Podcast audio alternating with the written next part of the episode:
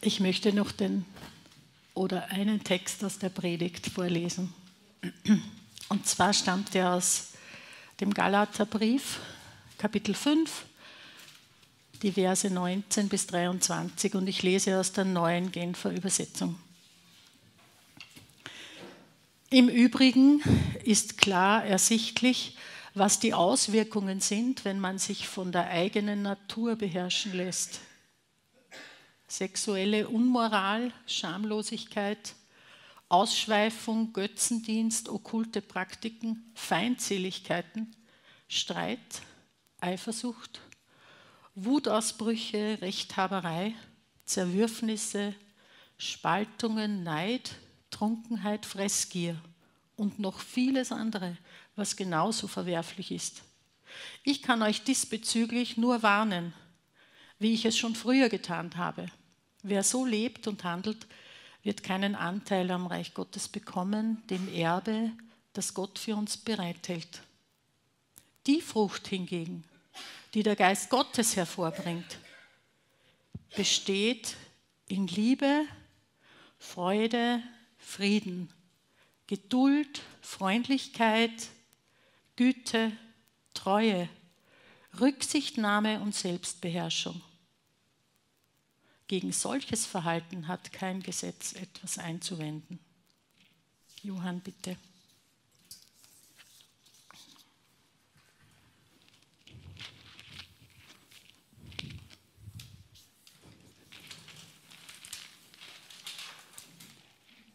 Es ist schön, mal wieder in der Tulpengasse zu sein.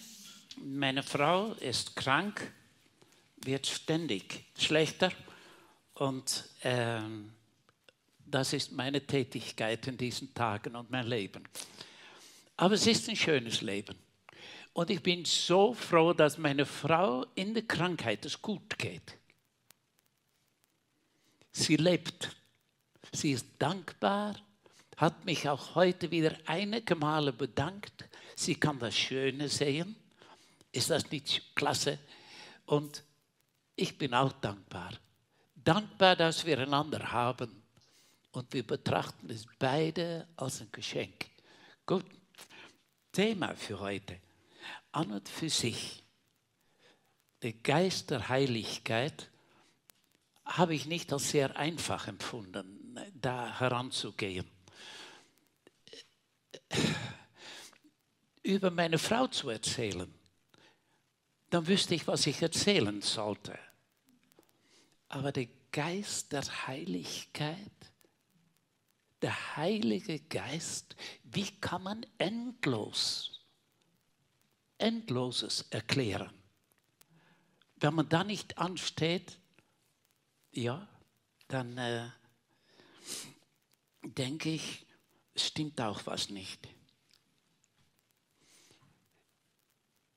Ich möchte heute eigentlich erst einmal sagen, was mein Hauptanliegen ist, sodass, wenn ihr irgendwann abschaltet, dass ihr das, was ich wirklich mitgeben möchte, dass ihr das mitkriegt.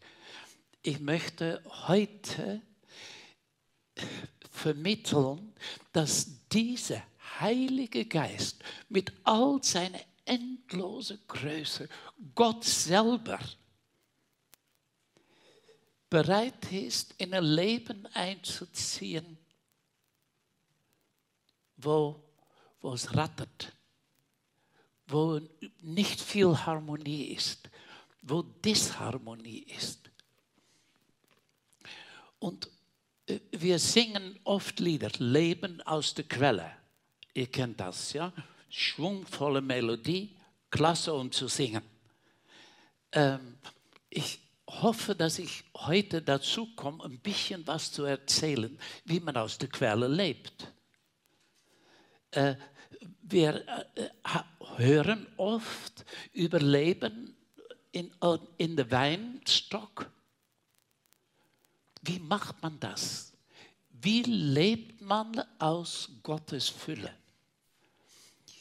Wie gibt es das, dass in mir als einer, der oft enttäuscht ist von sich selbst, was mir so dann etwas Tränen kostet. Gott, der Allmächtige, in sich hat. Ich kann es kaum fassen. Und, und ich möchte, dass wir da ein bisschen über nachdenken. Dass, dass ihr wenigstens mit einer Frage herausgeht. Wie gibt es denn das? Der allmächtige Gott, der heilige, unterstrichen Geist, lebt in mir als normale kleine Bürger. Wenn man mal kritisch guckt, ja, dann ist man enttäuscht. Gut, das möchte ich eigentlich probieren zu vermitteln. Einmal, wir haben gelesen darüber, dass ein Christ, äh, dass es möglich ist, dass wenn man aus der falschen Quelle lebt, dass man eifersüchtig ist und dass man Streit hat und etc. Eine endlose Liste haben wir gehört, von die viele Sachen davon uns ziemlich bekannt sind. Wir gehen, wir wissen, wie Eifersucht ausschaut und all die anderen Dinge, die wir gerade gehört haben, die es in Galater steht. Der zweite Abschnitt ist, wenn man aber der Frucht des Geistes, wenn man aus Gottes Geist lebt, dann, und das möchte ich noch einmal wiederholen, dann steht da, das ist Liebe, Freude, Friede, Geduld, Freundlichkeit, Güte, Treue, Sanft und Keuschheit. Und vielleicht denken wir, ja, das weiß ich auch, wie das ausschaut. Ist das wirklich so? Liebe. Gott ist Liebe, der Heilige Geist ist ein Geist der Liebe. Schau mal, wie es in der Geschichte so gegangen ist mit Gott und wie er sich Menschen, wie er Menschen ertragen hat, wie er sie hilft, wie er mit sie umgeht. Gott hat die Welt so unwahrscheinlich schön gemacht. Das war also wahrscheinlich, um Adam eine Überraschung zu machen. Und ich weiß nicht, wie es euch geht. Ich finde es so schön, Tieren zu sehen, Natur zu sehen, Bäume zu sehen, alles miteinander. Ich genieße es zutiefst. Und wenn man dann ein bisschen über die Wissenschaft hört, wie alles funktioniert und wie komplex das alles ist, ich genieße es. Und dann sitze ich voller Staunen für mein Gott, der das alles gemacht hat. Er hat die Welt unwahrscheinlich schön gemacht für Adam. Und wir lesen schon am Seite 2 oder 3 in der Bibel, dass wenn dann der Teufel vorbeikommt und sagt, Gott, den kann man nicht vertrauen, das wirklich Schöne hält dir zurück. Wenn du wirklich leben möchtest und Gott ist als einer, dem man misstrauen soll. Eine Krankheit, die immer, immer noch in die Knochen der Menschen sitzt. Gott misstrauen, nicht wirklich glauben und vertrauen, dass er das Beste mit uns vorhat, diese tiefe Geborgenheit. Okay, und Adam, das Erste, was wir lesen in der Bibel, in dieses, diese Story über Menschen, ist, wie Misstrauen Gott gegenüber hat und, und der Reaktion von Gott. Gott kommt zu ihm und ruft ihm, Adam, wo bist du? Er war der Suchende nach Adam. Gott sucht Sünder, tut er immer noch. Und dann geht das weiter durch die Geschichte. Und das ganze Buch, das Alte Testament und der dickste Teil von dem Buch, ist das Alte Testament. Eine Geschichte nach der anderen Geschichte. Wie Gott treu war, wie er gesegnet hat und wie die Menschen wieder Blödsinn gemacht haben und sie haben gesündigt und sind wieder bei ihm weggegangen und haben es wieder ohne ihn probiert. Diese ständige Geschichte, Gott zu verlassen und wegzugehen von ihm. Das ist die Geschichte von dem dicken Buch. Und den Richter äh, äh, findet man es so klar. Dann äh, Gott segnet, Israel nach einiger Zeit geht wieder bei Gott weg. Gott probiert die Leute wieder zu holen und die kriegen einen Krieg äh, und dann also kommen die wieder zurück zu Gott. Und diese Mühle ist eine Geschichte nach der anderen. Der Kanzrichter ist damit voll. Gott segnet, Israel sündigt und dann gibt Gott irgendwas, lässt er sich einfallen, dass sie wieder zurückkommen. Manchmal war es so, dass die Feinden gekommen sind und all ihr Essen geholt haben. Das Korn haben sie alles geklaut und dann sind die wieder gegangen. Und bis zum nächsten Jahr, um wieder zurückzukommen. Und das war ihr Leben. Und Gott hat ihnen auf die Knie zwingen müssen. Da gibt es eine Frage. Was muss Gott tun, um Menschen auf die Knie zu zwingen, dass sie Zeit haben für ihn? Was muss er tun?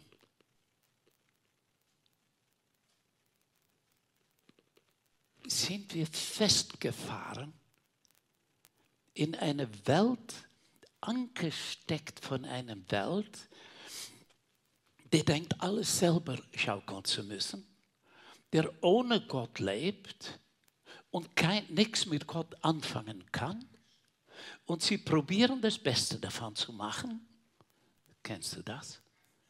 Aus deinem Leben? Das Beste davon machen während dieser Gott mit so viel Liebe hinter dir her ist.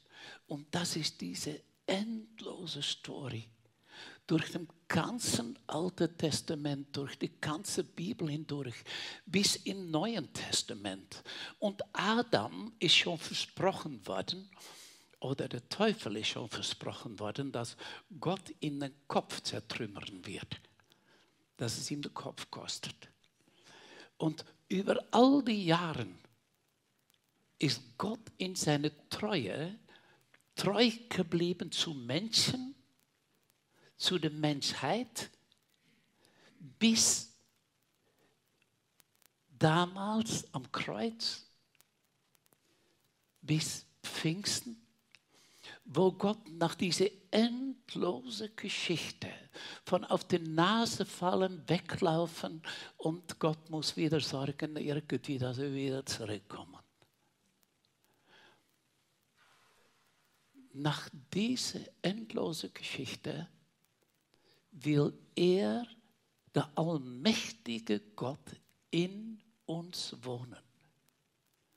Hat dieser Gott sein Leben für uns gegeben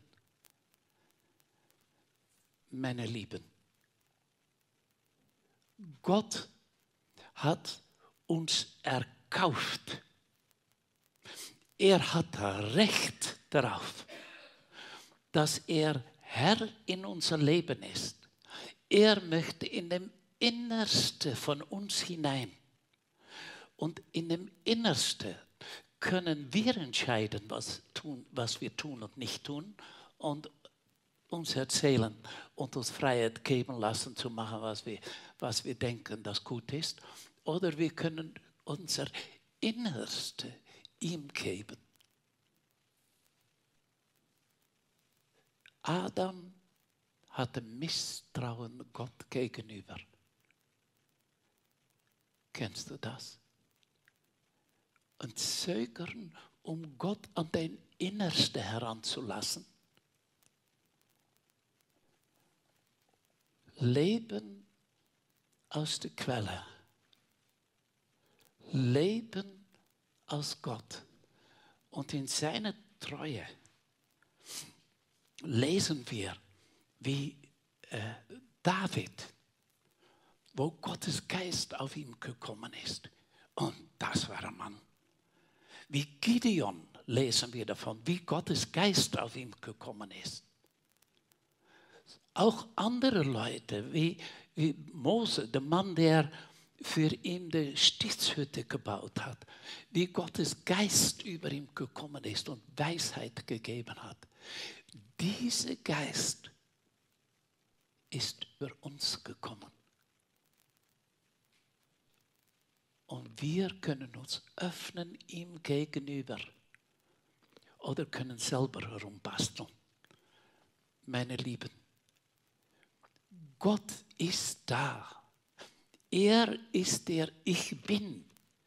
Er ist da in dir als Gläubige. Er ist da. Er ist der Emmanuel. Gott mit uns. Der Allmächtige, der heilige Gott, der, obwohl wir so sind, wie wir sind, mit so einer Geschichte, und wir haben alle unsere eigene Geschichte, der auch nicht berühmt ist. Dieser Gott ist uns so nah. Und was er möchte, ist deine Lebensquelle sein, dass wir auf ihm hören, auf Gott hören. Und in 1. Korinther Kapitel 3 lesen wir diese befremdende Frage. Wisst ihr nicht, dass Gottes Geist in euch wohnt, dass ihr ein Tempel des Heiligen Geistes seid? Weißt du es? Weißt du es, dass Gott, der allmächtige Gott, in dir ist, der Heilige, mit einer Geduld, der unbegrenzt ist? Eine Geschichte, der unfassbar ist. Und die meisten von uns haben hier so einige Jahre hinter uns und erlebt, wie Gott treu gewesen ist, uns getragen hat. Er ist treu. Er ist treu. Wir dürfen mit ihm rechnen, mit seiner Treue.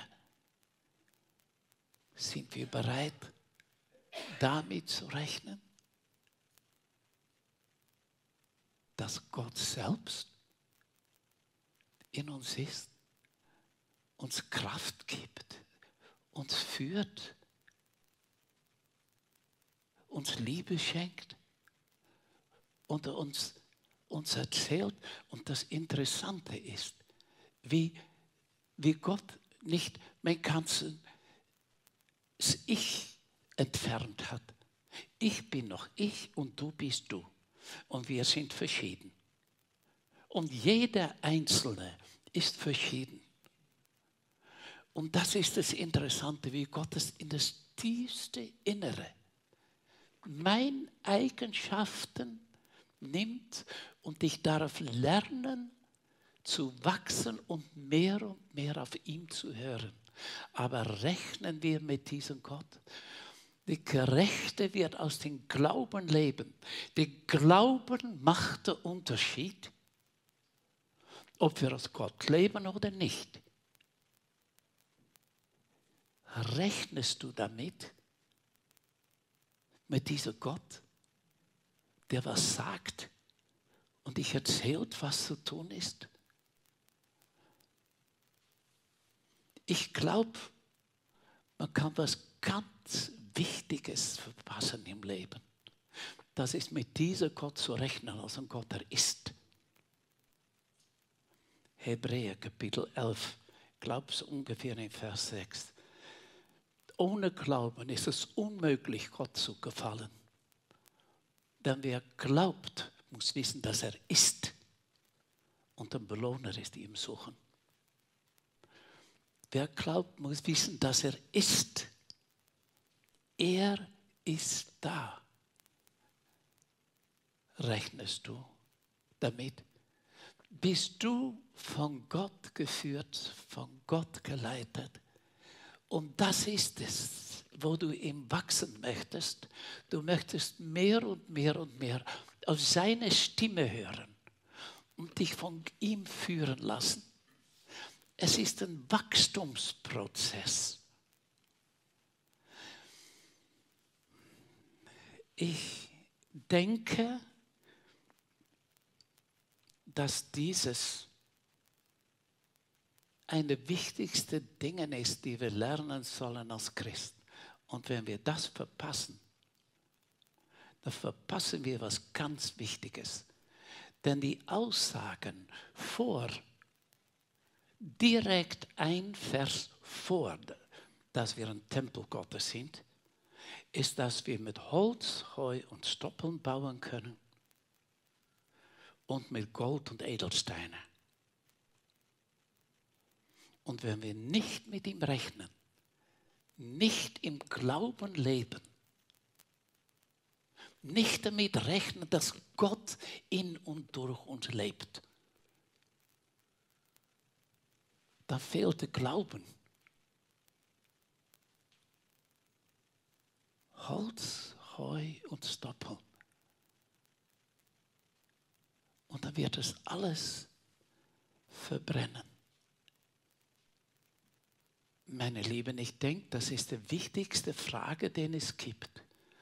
Ob man gelernt hat, aus der Quelle zu leben, mit Gott zu rechnen, dass wir in Glauben leben oder nicht. Und wenn wir das verpassen, ich glaube, da verpassen wir das Leben als Christ. Wir sind Stadtlicht. Wir müssen aufpassen, dass wir nicht die Lichtmacher sind.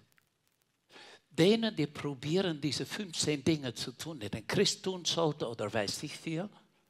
Und wir tun unser Bestes und tun das alles selber. Stadtlicht sind wir nur dann, wenn Gott durch uns leuchten kann.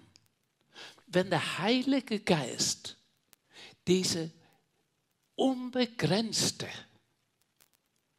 mit einer Geduld und Liebe, der unfassbar ist,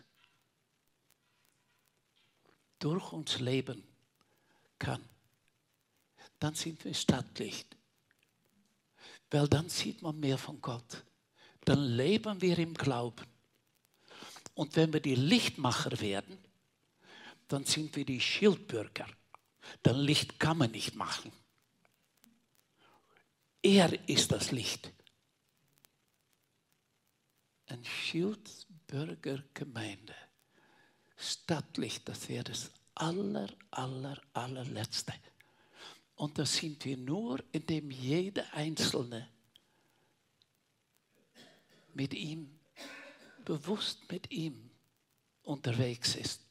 Muss ich dann ständig an Gott denken? Nein, glücklicherweise nicht. Ich, ich denke nicht ständig daran, dass ich verheiratet bin und ich bin verheiratet und ziemlich stabil auch. Ich glaube, bin am 56. Jahr. Äh, dass wir verheiratet sind. Ich, ich stehe hier auf dem Podium. Ja, das sind nur Holzblätter. Ja, äh, ich habe keine Sekunde daran gezweifelt, dass es mir nicht hält. Eigentlich glaube ich daran, dass es mich hält. Glaube ich, dass er da ist sitzt es mir im Blut? Ist es mir bewusst, dass ich nicht irgendjemand bin?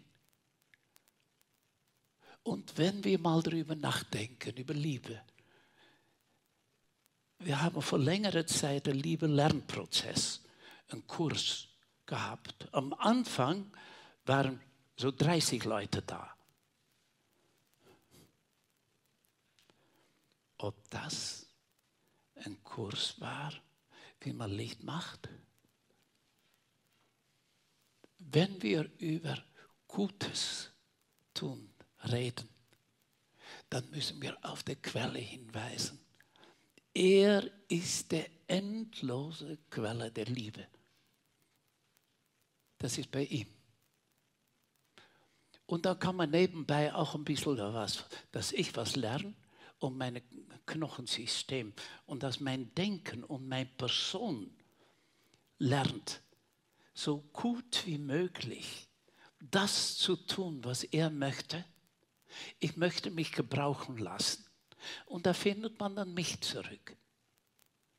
Aber im tiefsten Innere ist er mit seiner Liebe.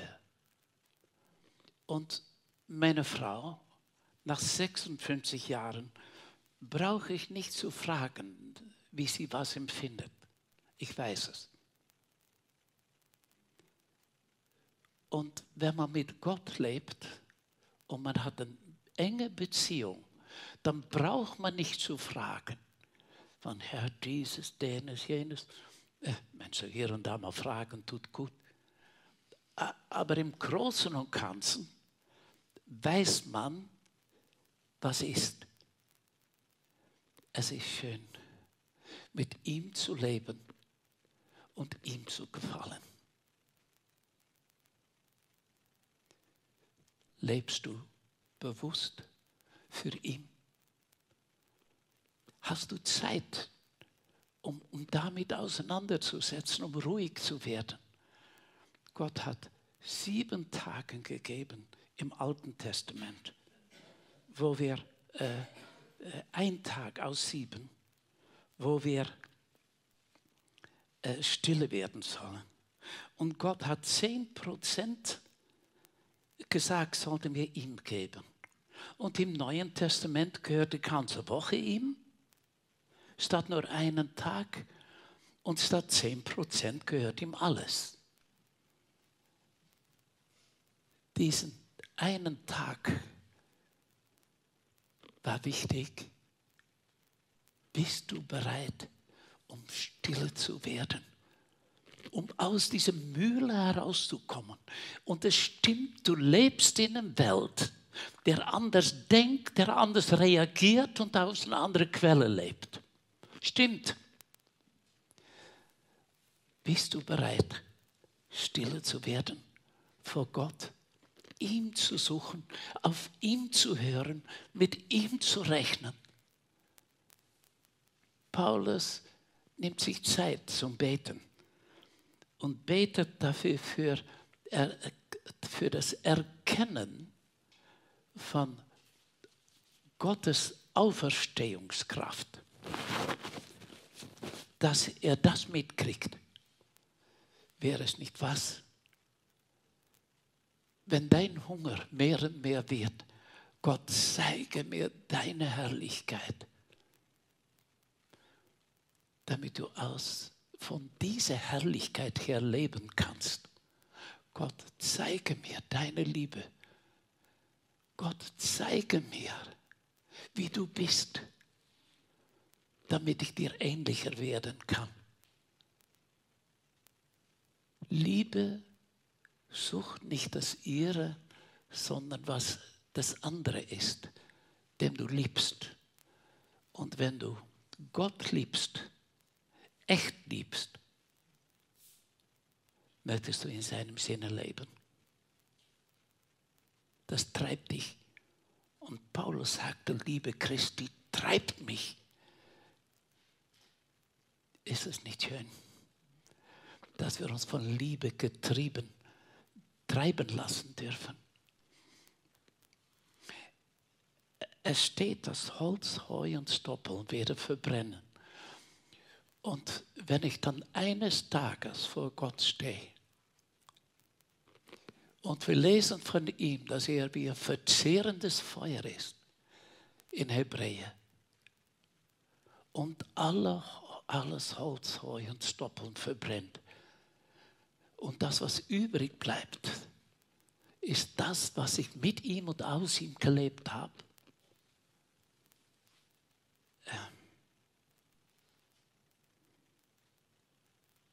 Ich denke, ich werde heulen.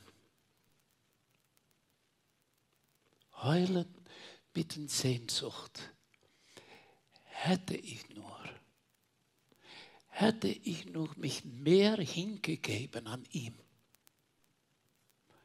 Es erinnert mich an die Stadthalle, wo Jans Team war. Da saß ich oben und ich habe geheult und geheult. Ich habe gewusst, ich hätte meine Nachbarn einladen sollen. Ich habe es nicht gemacht. Habe gedacht, wäre fade Geschichte. Wenn sie dann in der Stadthalle gewesen sind, da reicht es ihnen überhaupt. Und stattdessen, ich habe es ganz verpasst. Und dann war es vorbei. Und wenn wir dann vor Gott stehen und wir verbrennt das, was Holz, Heu und Stoppeln sind, was eigene Produktion war, statt Seins, der Frucht des Geistes.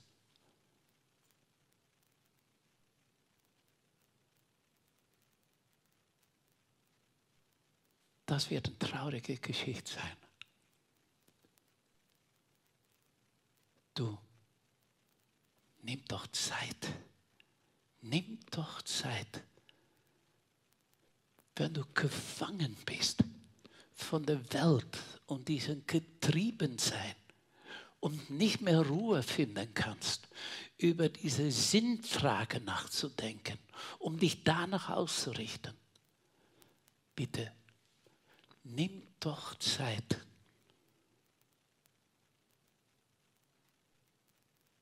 wenn wir dann mit Tränen vor ihm stehen, ist das schön, dass er alle Tränen wischt. Und ich denke, das Tränenwaschen geschieht beim Eingangsbereich, wenn wir hineinkommen und dann plötzlich entdecken, dass wir keine Zeit für Gott hatten, Misstrauen hatten wenn man Gott zu nahe rückt, dann, ja. Und wir hatten dann das Leben verpasst. Das Leben in Fülle. Gott schenkt, Gott schenkt, Gott schenkt.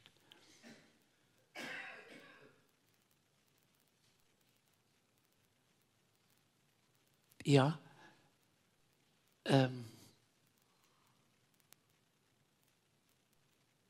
ich frage mich,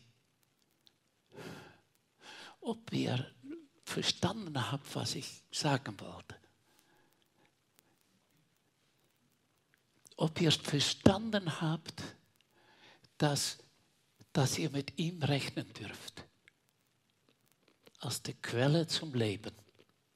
Als dem, der dich steuert. Auf dem, dem du hörst. Und wenn man auf ihn hört, dann bist du auf dem Weg, wo er durch dich leben kann. Dein Knochengestell gebrauchen kann, deine Glieder steht äh, im, im Römer äh, Kapitel 6, dass er deine Glieder gebrauchen kann in seinem Dienst.